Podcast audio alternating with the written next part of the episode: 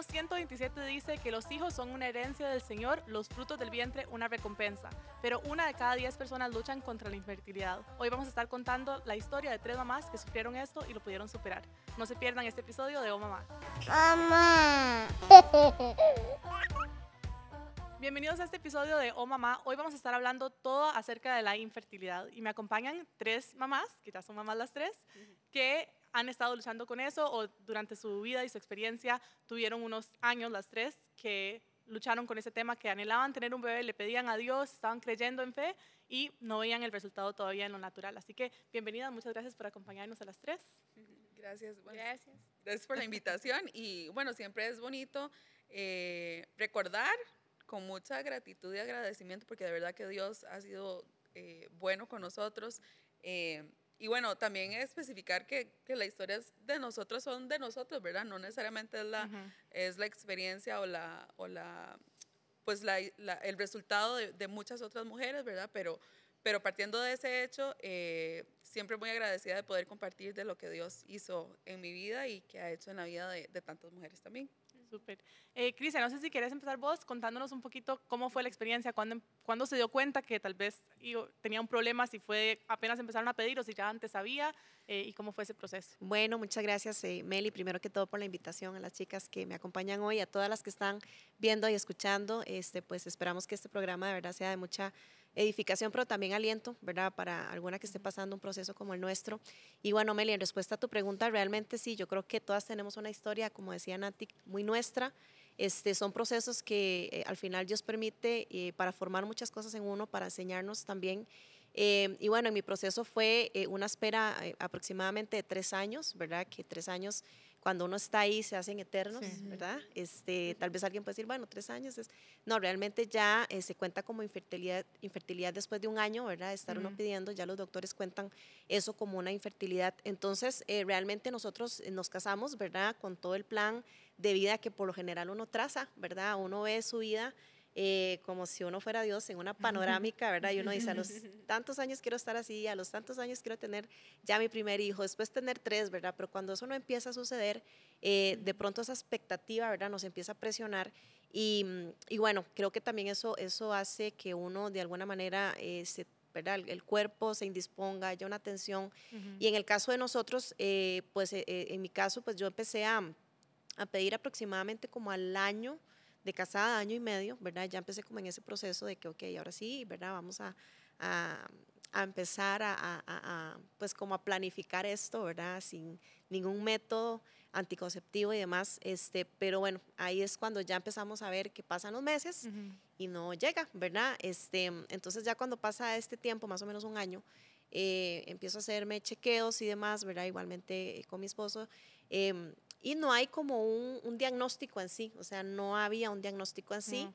era simplemente como el doctor, bueno, creo que estás tensa, creo que estás eh, muy em, enfocada en eso, eh, relájese, ¿verdad? Y empiece como a disfrutar el proceso Palabras que nunca han servido para nadie. que nunca sirven para nadie porque no. vos estás ahí y, y en el caso de uno, ¿verdad? Bueno, nosotras mujeres que mes a mes tenemos nuestro periodo, entonces cuando vemos que llega es una desilusión, pruebas caseras, ¿verdad? Negativas una tras otra, entonces eh, el- todo eso aumenta, ¿verdad? De alguna manera. Entonces en el caso de nosotros fueron tres años en este, Mm. eh, en este proceso hasta que realmente Dios, ¿verdad? Eh, fue como más o menos el año antes, Dios empieza como a trabajar mi corazón, porque yo sí eh, tenía como esa desesperanza en algunos momentos, y yo creo que todas pasamos, ¿verdad? Y creo que llega cuando uno se da cuenta de que, o sea, mi cuerpo realmente, este, o sea, es, es, es mío porque Dios me lo dio, pero no es mío, o sea, Dios está en control de eso. Dios lo creó, Dios lo diseñó. Y creo que nosotras nos frustramos mucho porque mm, eh, sabemos que podemos de pronto eh, cambiar cosas, podemos planear cosas, eh, no sé, ¿verdad? Pero cuando se trata de algo como la concepción, que solo Dios puede hacer algo ahí en el vientre, solo Él puede este, hacer ese vientre fructífero y solo Él puede actuar ahí, entonces nos sentimos impotentes, ¿verdad? Y nuestra humanidad de pronto está como, o sea, ok, ya hice todo lo que podía hacer, pero en este punto no puedo hacer nada. Y hay una impotencia, ¿verdad? Entonces, cuando vamos a ese límite, por lo menos en mi parte, en mi proceso, Dios empezó a enseñarme algo que de pronto a veces uno no este, mm, le toma tanta importancia en nuestro cristianismo y es, eh, porque estamos acostumbrados a decir, bueno, la vida es de Dios, la vida le pertenece al Señor, el Señor está en control, Dios es soberano, pero a veces lo decimos, ¿verdad? Y no lo vivimos. Entonces, cuando Dios me trae la realidad de su soberanía, ¿verdad? Como que, Crisia, este, empieza a tratar esto en mi corazón. Y si yo digo no, ¿verdad? O sea, vas a cambiar tu relación conmigo. Y si yo determiné que no, ¿verdad? ¿Cómo va a ser este, ese amor y esa entrega hacia mí? ¿Va a ser igual? ¿Va a ser incondicional o no? ¿Verdad? Entonces empieza, empieza como el Señor a, a, mi corazón, ¿verdad? A traer como, como, como este tipo de confrontación y entonces me di cuenta que mi tesoro realmente no estaba en eh, buscar la voluntad de Dios en medio de mi proceso, sino mi tesoro, mi corazón estaba en, en lograr sí o sí, ¿verdad? Ese embarazo. Entonces, eh, cuando yo me relajo en algún punto, ya dije, bueno, no, o sea, Señor, quiero confiar en tu soberanía, eh, de que tú tienes el control, o sea, de que si realmente yo digo que se cumpla tu voluntad en mi vida, es en los sí y en los no, ¿verdad? Porque este, a veces oramos, oramos, oramos, oramos, pero y si Dios dice no, ¿verdad? Voy a tener contentamiento ahí. Entonces, bueno, en ese proceso, y como para ir ya cerrando esta parte, realmente Dios me enseñó como a poner mi esperanza en Él a recibir y estar dispuesta a un sí o un no, ¿verdad? Y cuando yo me rindo, o sea, en, ese momento ya yo digo, bueno, ya, o sea, eh, de verdad, Señor, este, voy a dejar de luchar. Este, nosotros no queríamos hacernos ningún proceso, la verdad que fue una decisión de matrimonio, de, de no buscar ningún tipo de, de, de procedimiento y demás. En algún momento a mí me pasó por la mente como mujer desesperada, ¿verdad? Pero mi esposo es un hombre de mucha fe y él siempre estuvo muy positivo ante esto, ¿verdad? En, en confiar en la soberanía de Dios, en confiar en los planes del Señor. Abrazamos, a mí me costó mucho abrazar eso, pero juntos lo hicimos y cuando yo decidí rendir, ¿verdad? Eso al Señor, este, me toma la sorpresa que estoy embarazada de Elisa, ¿verdad? Fue cuando, cuando como que yo lo solté, ¿verdad? Y Dios dijo, bueno, ya, ahora sí es el momento de mostrarle a ella, ¿verdad? Que estas cosas están en mis manos, ¿verdad? Porque de pronto uno a veces quiere como llevarse la gloria y hacer, ¿verdad? Algo y decir, bueno, quedé embarazada porque hice esto, ¿verdad? Pero realmente la gloria siempre es del Señor y yo creo que Dios busca esa gloria en todos nuestros procesos. Entonces, yo, digamos, termino como contando mi parte diciendo que en mi, en mi proceso y en mi enseñanza fue muy espiritual, fue muy de Dios, fue muy Dios eh, mostrándome, ¿verdad? Que si aún Él decidía que no, em, lo más importante no era tener un hijo, sino lo más importante era Él en mi vida. Y entonces a veces atesoramos todo menos a Dios, ¿verdad? y, y, y, una de las cosas que Dios me enseñó es eso, ¿verdad? O sea, si yo digo sí o yo digo no, quiero que tu tesoro siga siendo yo siempre, o sea, que yo sea tu tesoro. Porque a veces idolatramos los hijos, idolatramos el matrimonio, idolatramos los sueños que tenemos, ¿verdad? Y, y vamos en pos de eso y eso está ahí en el primer lugar y no está Dios, ¿verdad? Entonces a veces Dios nos mantiene en esa espera para que Dios siga siendo el centro, Dios siga siendo el primer lugar en nuestra vida. Y cuando vienen los hijos, entonces ya nuestro corazón está menos enfocado en eso, sino está más contento, más agradecido. Entonces eso es como mi proceso, fue tres años, fue de mucha enseñanza. Cuando lo entregué, vino, y vino así de manera que no lo esperábamos. O sea, yo dije, no, no, yo no estoy embarazada. Pero ahí estaba el positivo. Y, y, bueno, quiero decir algo porque yo creo que tal vez para alguien que nos está escuchando dice, uy, Em, yo estoy en lo mismo y tal vez decidieron como pareja empezar a tratar de buscar ayuda o buscar intervención médica y tal vez digan, ay, entonces estoy teniendo poca fe porque lo estoy haciendo. No, y, no, no, ¿verdad? O sea, Eso cada, es cada proceso. Es una decisión de cada pareja. Sí, yo, yo, tengo varias amigas que están en procesos, este, te, conozco varias que han tenido hijos a través de procesos también. Y, y, ¿verdad? Por eso digo, o sea, y cada muchas familia... veces usa la medicina también. Exactamente, o sea, y, y, creo, y creo que sí, y creo que Dios lo usa sin embargo, este, eh, en medio de todo esto, Dios siempre nos enseña primero, ¿verdad?, a, a, poner como nuestra esperanza en Él. Y Él lo puede hacer. Lo puede hacer a través de una manera natural, normal, y lo puede hacer a través de un tratamiento. Pero el tema es, no es el medio, sino, digamos, es el, el, corazón de nosotros, ¿verdad? Entonces, es más como el mensaje que quiere dejar, pero no, yo no pienso que, que los procedimientos y eso sean malos, sino es como algo de nosotros, ¿verdad?, que decidimos como esperar. Es algo sumamente personal. Este, y bueno, uno cuando está en un proceso de infertilidad, uno se pone a investigar, ¿verdad? Se mete a Google a ver todas las preguntas del mundo y, y, también viene esta pregunta espiritual del tema de la fertilidad. Este, y, y yo creo que cada persona, cada pareja, eh, mujer que pasa por un proceso de infertilidad se hace la pregunta, ¿verdad? ¿Será esto lo que debo hacer, verdad? ¿Será que tengo poca fe? Eh, y a mí Dios me ministró algo muy, muy especial y de nuevo sumamente personal. Cada pareja, cada, cada, familia con el Señor tiene que tomar esa decisión y orarlo.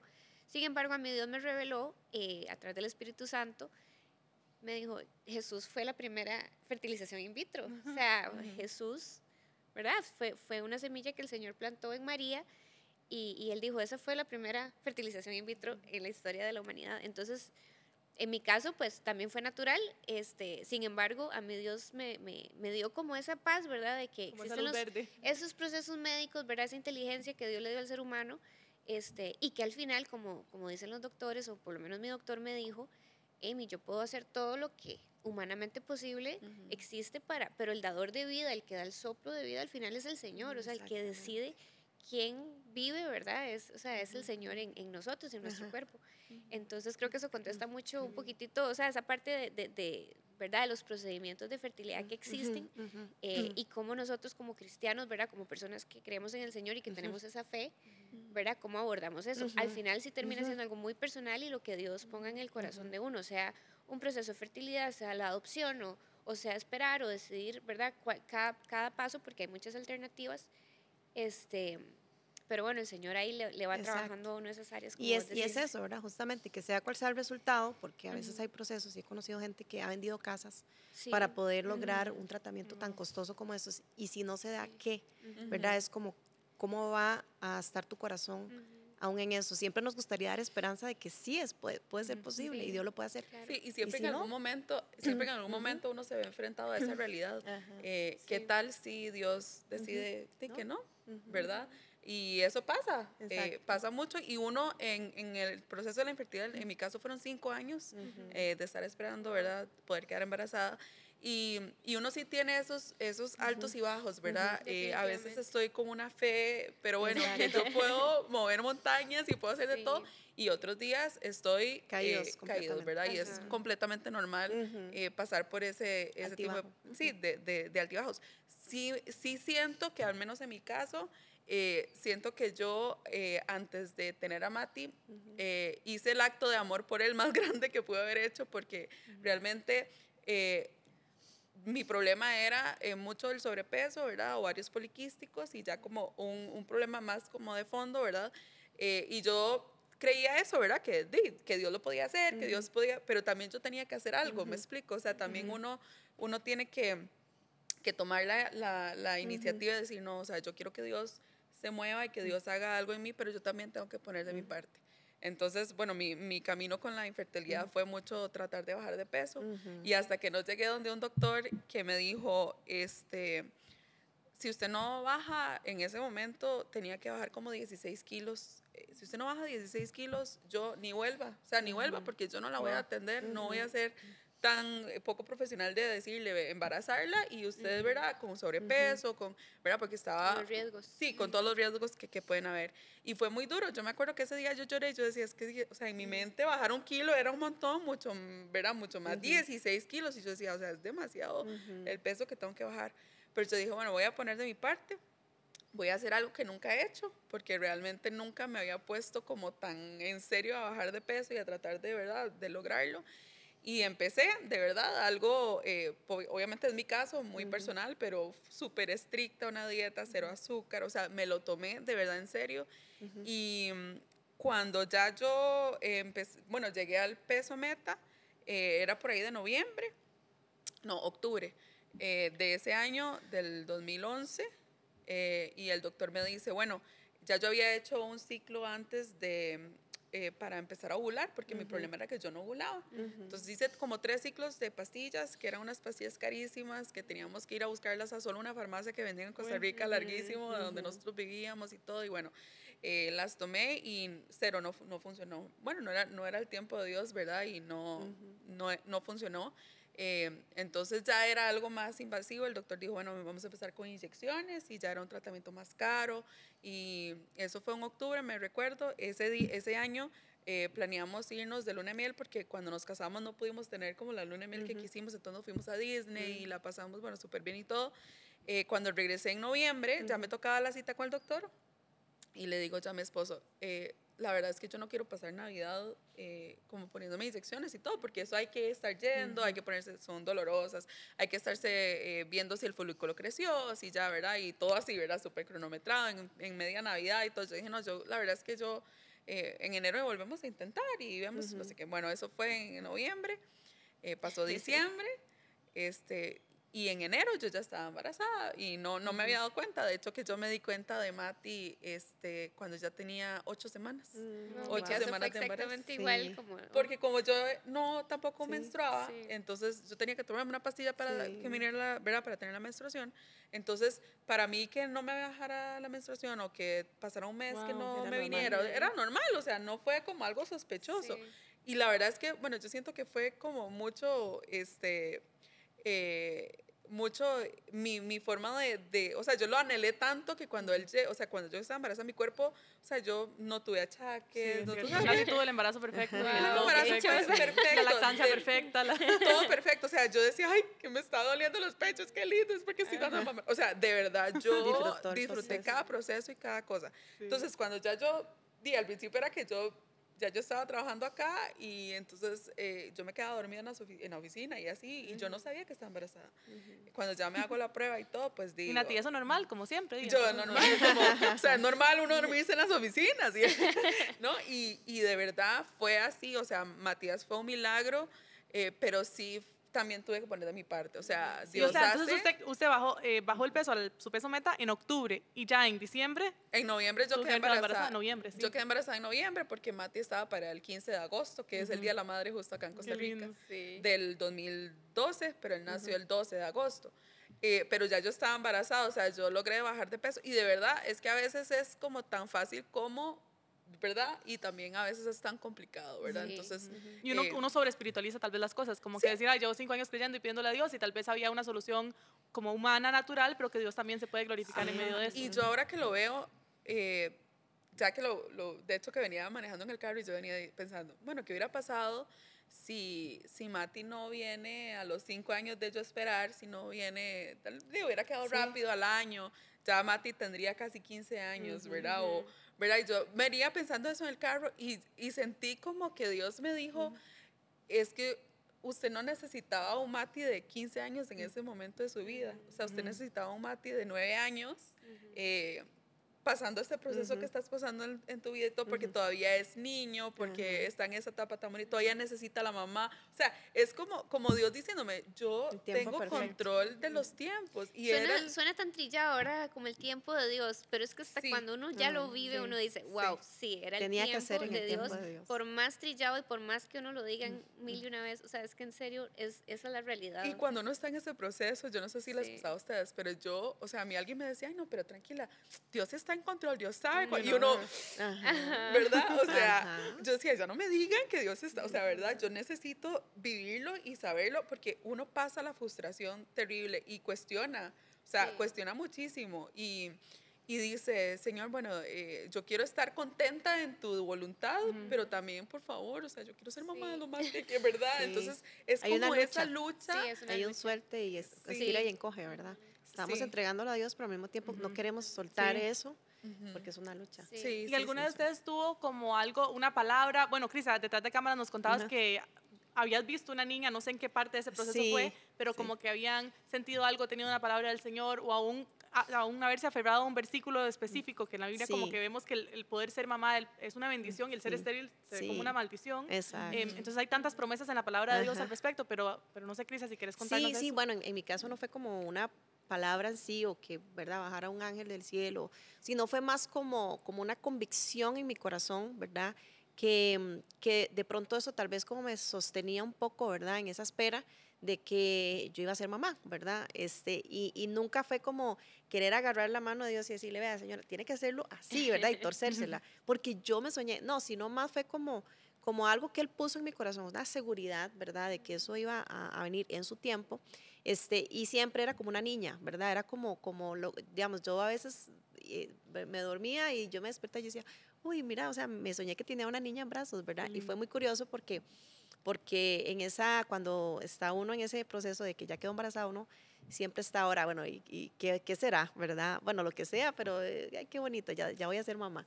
Pero sea como sea, está uno como en esa inquietud y me hizo un examen que ahora se hace, que es a través de sangre, y me salió que era niño, ¿verdad? Pero yo dije, no, no, no va a ser niño, o sea, yo estoy segura que va a ser una niña, pero igual, si es niño, no pasa nada. Y, este, y eso fue como a las ocho semanas, me tuve que esperar diez semanas este, para saber, porque el doctor me dijo, no, no, no quiero confiar en eso, yo quiero esperarme al ultrasonido y realmente saber. Y incluso mi doctor ya como desde las 12 semanas ya él sospechaba que no iba a ser un niño, porque algo ellos ven ahí, ellos ¿verdad? Ven una mancha algo, y ellos ya exacto. saben. Entonces él me decía, hasta, dice, yo no estoy segura, yo le decía, doctor, yo tampoco estoy completamente segura que va a ser un niño, yo creo que va a ser una niña. Y de verdad cuando... Hasta las 18 semanas. Sí, y entonces ya cuando me puso ahí el, el, aparatillo del ultrasonido y, y, así, lo primero que me dijo en el primer segundo es, es una niña, ¿verdad? De hecho a mi hija le encanta que le cuente esa historia porque yo le cuento las caras de nosotros, ¿verdad? Que fue así como así.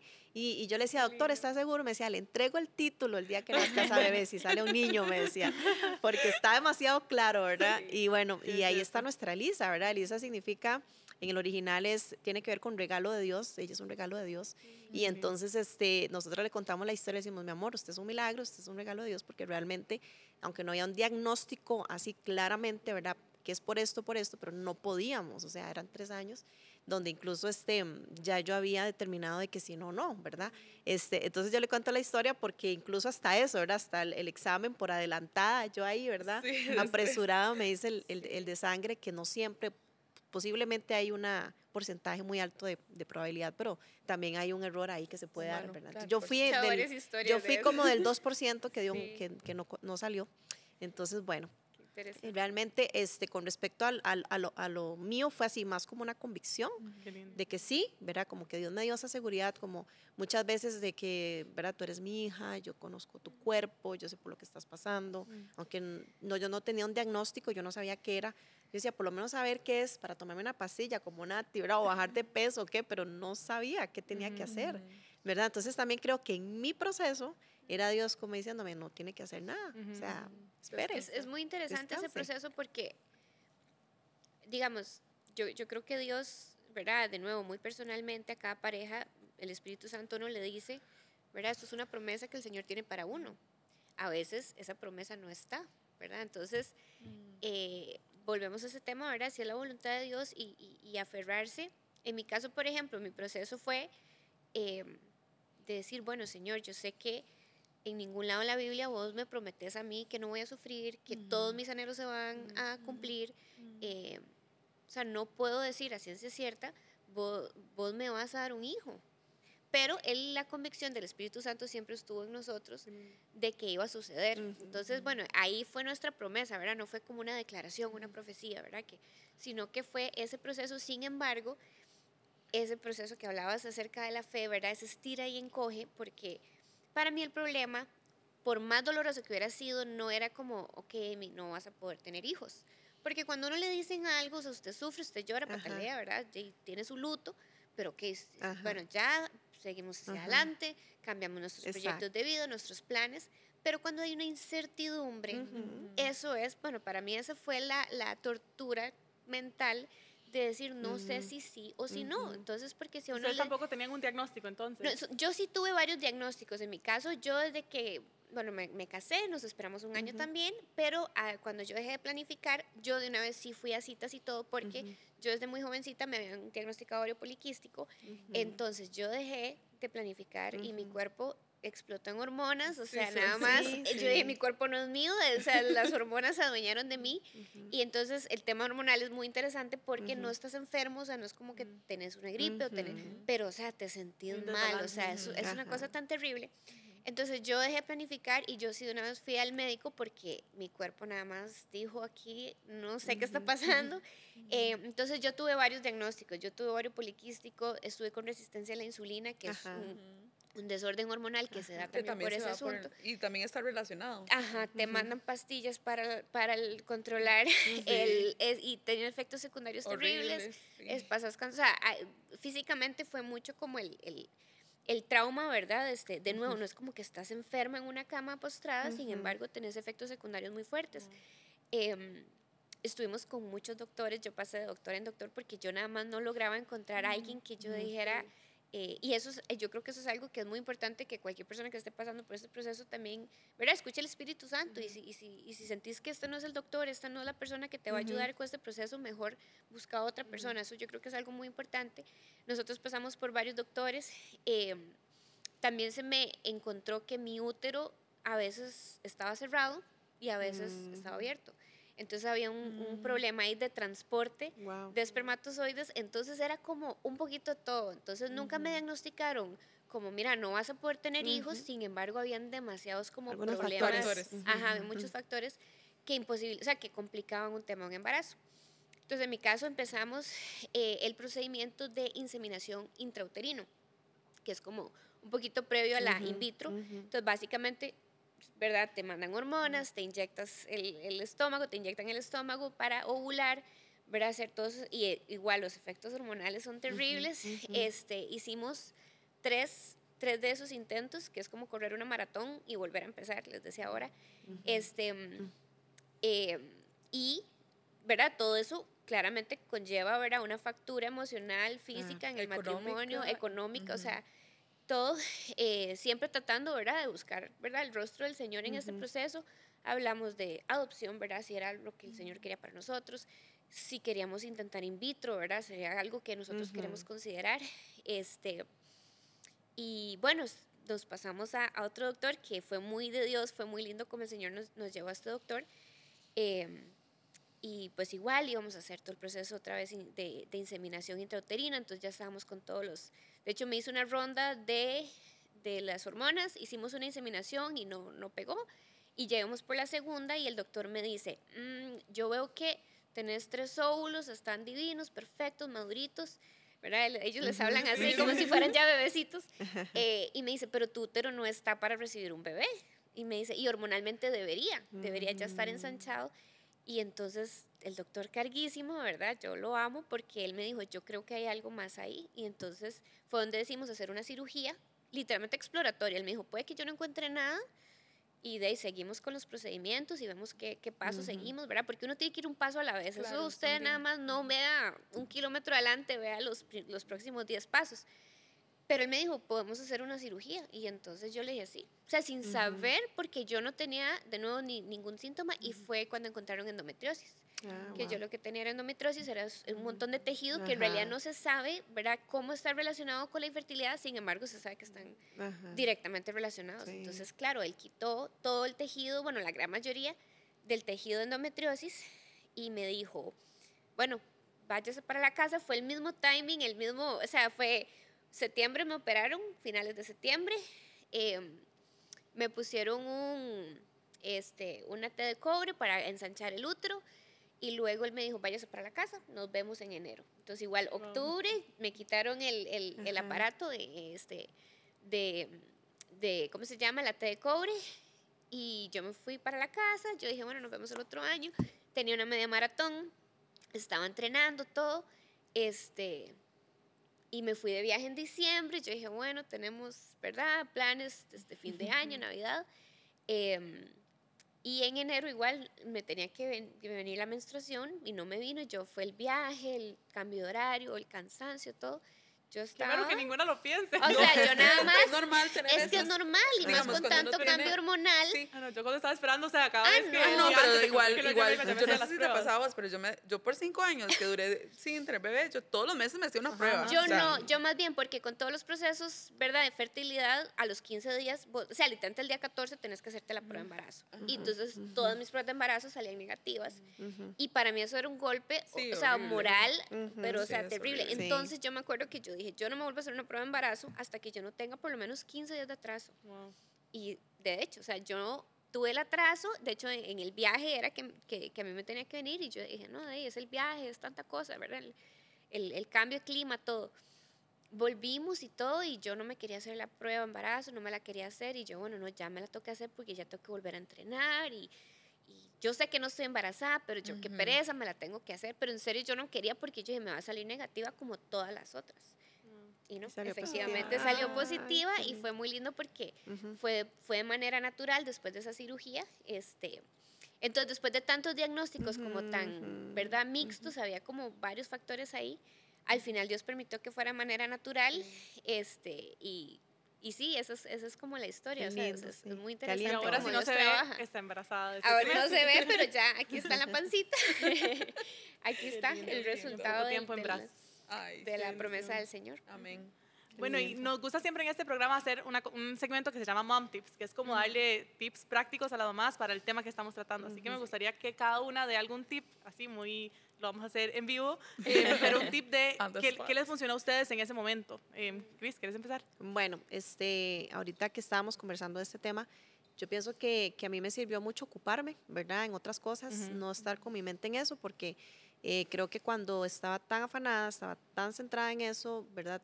Todo, no sé qué pasa, no sé, o sea, algo pasa en el cuerpo, ¿verdad? Biológicamente el cuerpo se indispone ante esa presión mental. Este, y a veces hasta, ¿verdad? Alrededor, eh, porque también nosotros luchamos mucho con mm. eso, ¿verdad? La gente está como, ah, ¿y cuándo? ¿Y di, pero qué pasa? ¿Y el bebé, verdad? Eh, y ya cuando tenemos el primero, ya después es el segundo, ¿verdad? el hermanito y, el hermanito, y, cuando tiene dos, y de pero el tercero. Entonces, digamos, siempre hay como una presión que cuando uno está todavía más joven y más inexperto, se deja como llevar por eso, ¿verdad?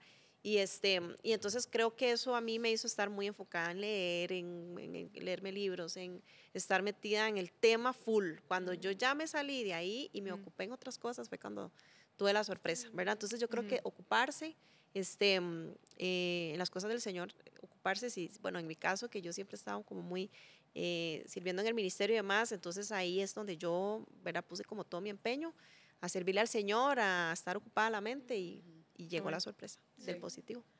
Bueno, yo diría, este, voy a hacer dos, porque se me acaba de ocurrir uno muy bueno, que, que, que es importante tocarlo también. Pero bueno, el primero que diría sería relajarse, sí, tiene que ver mucho con, lo, que, con lo que dice Crisia, pero en el sentido de disfrutar con su pareja el momento, o sea, porque a veces se vuelve tan mecánico, tan programado, tan, estamos en el día, ¿verdad? que se, se, pierde como lo bonito de disfrutar de su pareja y de ese momento que realmente, di, es, la bendición más grande que tenemos, ¿verdad? De poder disfrutar con, las parejas, con la pareja y que el fruto sea el bebé, ¿verdad? Pero, pero que sea un momento de relajación y de que y quitarle como esa presión de que ¿verdad? Tiene que de que tiene que ser ya y que, ¿verdad? Y quedarse ahí acostado con los pies arriba para, o sea, no, de, de verdad disfrutarlo y, y, dejar que las cosas eh, sigan su curso natural. Y la segunda que me parece súper importante es que siempre va a haber una penina, ¿verdad? Siempre va a haber una persona que esté ahí diciéndole a uno, este, no, pero usted todavía sigue pensando que va a quedar embarazada, ya, pero desista de ese sueño pero ya, o sea, fijo no va a pasar, vea que ha pasado tanto tiempo, eh, siempre va a haber alguien que lo va a tratar a uno de bajar el piso, por eso pienso y, creo que es algo muy importante que uno no puede o no debe compartir este tipo de experiencias y de procesos con todas las personas, porque no todas las personas eh, van a tener esa disposición de, de, estar orando por uno, de apoyarlo, de orarlo, de mandarle, véale, encontré este artículo que habla sobre eso, porque no intenta eso, o sea, nunca, no, no siempre todas las personas van a tener ese espíritu. Entonces, tener cuidado con las peninas. Exacto. Yo creo que en, nuestro caso fue como dejar de planear la vida alrededor de la fertilidad. Entonces, este, si quiere hacer un viaje, si tiene algún proyecto. En mi caso, yo tenía una, una, media maratón que yo quería hacer, pero yo decía, no, pero es que sí quedo embarazada. Em, entonces, yo creo que es, es, dejar de planear alrededor de eso. O sea, lo que puede pasar es que, bendito Dios, ¿verdad? Quedes embarazada y bueno, lo demás se trabaja alrededor de eso eh, y creo que también saber cuándo descansar, ¿verdad? Especialmente si estás en un proceso de fertilidad. Eh, como decías, eh, realmente uno siente que está corriendo una maratón. Entonces, si se necesita darse un chance, darse un break, paren unos meses, hablen de otra cosa, no hablen del tema y luego retoman cuando hayan, ¿verdad? Este, tomado energías. Entonces yo creo que también saber cuándo darse un break, eh, creo que es un muy buen tip. Creo que, creo que como que el lema general para todas ha sido como que entre más presión es peor, ¿verdad? Sí, eh, Todo, pensar mucho en eso, en poderse dar el break, poder dejar las cosas en las manos de Dios y definitivamente creo que para nosotras es un proceso de, como decía Cristian, como de reconocer la soberanía de Dios, de que hay cosas que simplemente no podemos controlar y esta definitivamente es una de ellas en la maternidad sigue, de repente hay chiquitos ahí que uno no puede hacer nada con ellos y, sigue siendo eh, este tema constante de, aprender a confiar en Dios, en que Él está en control de las cosas y soltar. Así que em, tal vez hay gente que nos está viendo o que está escuchando y dice, bueno, yo he luchado con esto, conozco a alguien que está luchando con esto, pero me gusta mucho cómo ellas tienen su fe en Dios y, y estaban buscando en la palabra de Dios las promesas que Él tenía y estaban confiando de que no importa qué, no importa cuál fuera la respuesta, Dios creían que Dios era bueno, creían que Dios tenía los tiempos en sus manos, que tenía control de todas las cosas, pero tal vez nos estás escuchando y dices, ¿de quién es ese Dios de que hablan? No lo conozco. Pues hoy te queremos invitar a que lo hagas el Señor de tu vida y ¿por qué no haces esta oración con nosotras? Cristian nos va a dirigir en ella y si es la primera vez que la, la, haces, te invitamos a que nos avises después, nos escribas, que es una iglesia cercana, eh, te unas a una comunidad, ojalá también de otras eh, mujeres que puedan apoyarte en tu fe, pero haz esta oración con nosotros. Así es, bueno, vamos a, a poner eh, nuestro corazón en manos del Señor y yo sé que por ahí hay muchas mujeres que de pronto están viendo esto y, se sintieron inquietadas, ¿verdad? a de pronto confiar en ese Dios soberano que de pronto hemos hablado aquí, no lo conocen, quiero conocer a ese Dios, ¿verdad? Quiero eh, poner toda mi confianza en Él, entonces quiero invitarte a que de verdad puedas rendir tu corazón a Él Vamos a orar, pero antes de eso yo quiero invitarte a que tú rindas tu corazón al Señor, porque solo así vamos a poder gozarnos cuando, la, cuando sus eh, bendiciones vienen, cuando el cumplimiento de sus promesas vienen a nuestras vidas. Entonces, no nos gozamos en sí en la promesa, sino nos gozamos en el Dios de la promesa. Y eso es lo que nosotros debemos de tener en nuestro corazón, es que eh, si Dios te da un hijo o no te da un hijo, el gozo de nosotras no es en sí el Hijo, es el Dios que nos puede dar un hijo, es el Dios que decidió no darnos un hijo incluso, es ese Dios que nos ama profundamente y sabe de qué nosotras tenemos necesidad. Entonces te invito para que puedas orar con nosotras y puedas entregarle tu corazón a ese Dios que te ama, que te ama y que en gracia eh, ha dado a su Hijo para que podamos tener salvación. Entonces vamos a orar. Padre, te damos gracias este tiempo, Señor, por lo que hemos conversado, por lo que hemos aquí, Señor, hablado. Sabemos que eh, de pronto esto ha edificado la vida de algunas mujeres que están viendo, que están escuchando. Y, queremos orar por ellas, Señor, para que tú puedas, en medio de esa espera, Señor, tú puedas formar ese corazón eh, de la manera como tú quieres, Señor, que tú puedas eh, revelarte a sus vidas como ese Dios que hace milagros, ese Dios que puede escuchar nuestras oraciones también, pero que también es un Dios soberano, donde puede eh, hacer lo que a Él le place, porque ese es el Dios creador, el que diseñó el mundo, el universo, nuestros cuerpos y tiene control de todas las cosas. Oramos por ellas, Señor, para que puedan eh, confiar, Señor, que puedan poner su proceso en manos de Dios, que puedan poner su proceso, Señor, en esta espera y que en medio de esto puedan conocerte. Y si quieres hacer esta oración, puedes hacerla con nosotros. Padre, eh, en esta tarde, en esta noche, en este día donde hemos estado aquí escuchando este programa, quiero rendir mi corazón delante de ti, Señor. Quiero entregarte mi corazón, quiero traerte mi vida, quiero entregarte incluso, Señor, todos mis afanes, las luchas, eh, mi pecado, todas esas situaciones que impiden que yo tenga un acercamiento a ti, Señor. Hoy quiero hacerte el Señor de mi vida. Quiero hacerte el Señor de mi vida y quiero que tú gobiernes todas las áreas en mí, aquellas incluso que yo he estado reteniendo, Señor. Quiero entregarlas y quiero rendirlas delante de ti, Señor. Quiero que seas el Dios de mi vida, quiero que seas eh, el Señor de mi vida y abro mi corazón para que Jesucristo sea el Señor de toda mi vida y de mi corazón. En el nombre de Cristo Jesús te damos gracias, Señor, por este tiempo y te damos toda la gloria, Señor, y toda la honra solamente a ti. Amén. Muchas gracias. Si te hizo esa oración por primera vez, bienvenido a la familia de Dios, bienvenido a ser un hijo de Dios. Esperamos que pueda eh, de aquí seguir creciendo en su relación con Él y llegar a conocerlo de verdad como ese Padre tierno y amoroso que tienes planes de bien y no de mal para cada uno de nosotros. Y no se pierdan el siguiente programa de Oh Mamá, vamos a ver un poquito de lo que viene a continuación. Mamá. A nuestros hijos a respetar a otros, a que ellos merecen respeto y a que tenemos que ser solidarios. Si, una, si vemos que que algún, alguna persona está pasándole algo inadecuado, nosotros tenemos que involucrarnos para apoyar a esa persona. Frases como, ay, eso no es nada, ay, defiéndase. O sea, si le dan a ustedes, eso, es, lo, lo, peor que podemos hacer, ¿verdad? Desde, desde este abordaje. O sea, tenemos primero que validar la situación que se está dando y cómo se está sintiendo. Lo que decía la pastora, todos son niños, es cierto. Pero, eh, y entonces, eh, entender yo desde su realidad cómo está viviendo esta situación situación. Y es, pero no se recomienda utilizar ese tipo de etiquetas cuando hablamos con nuestros hijos. Entonces, es- no es el compañerito que es el bully, es el compañerito que una vez te hizo bullying o que una vez te, te molestó, te trató mal, te hizo sentir mal, eh, pero no etiquetarlos porque de una forma uno los como que los pone en ese rol y de igual forma la víctima, ¿verdad? El niño como que vos sos el del que se burlan en la escuela, eso, eso es como que reforzar ese sentimiento de inferioridad en la dinámica de poder eh, y no es algo que queremos hacer, más bien queremos construir Las, la et- las etiquetas siempre dañan.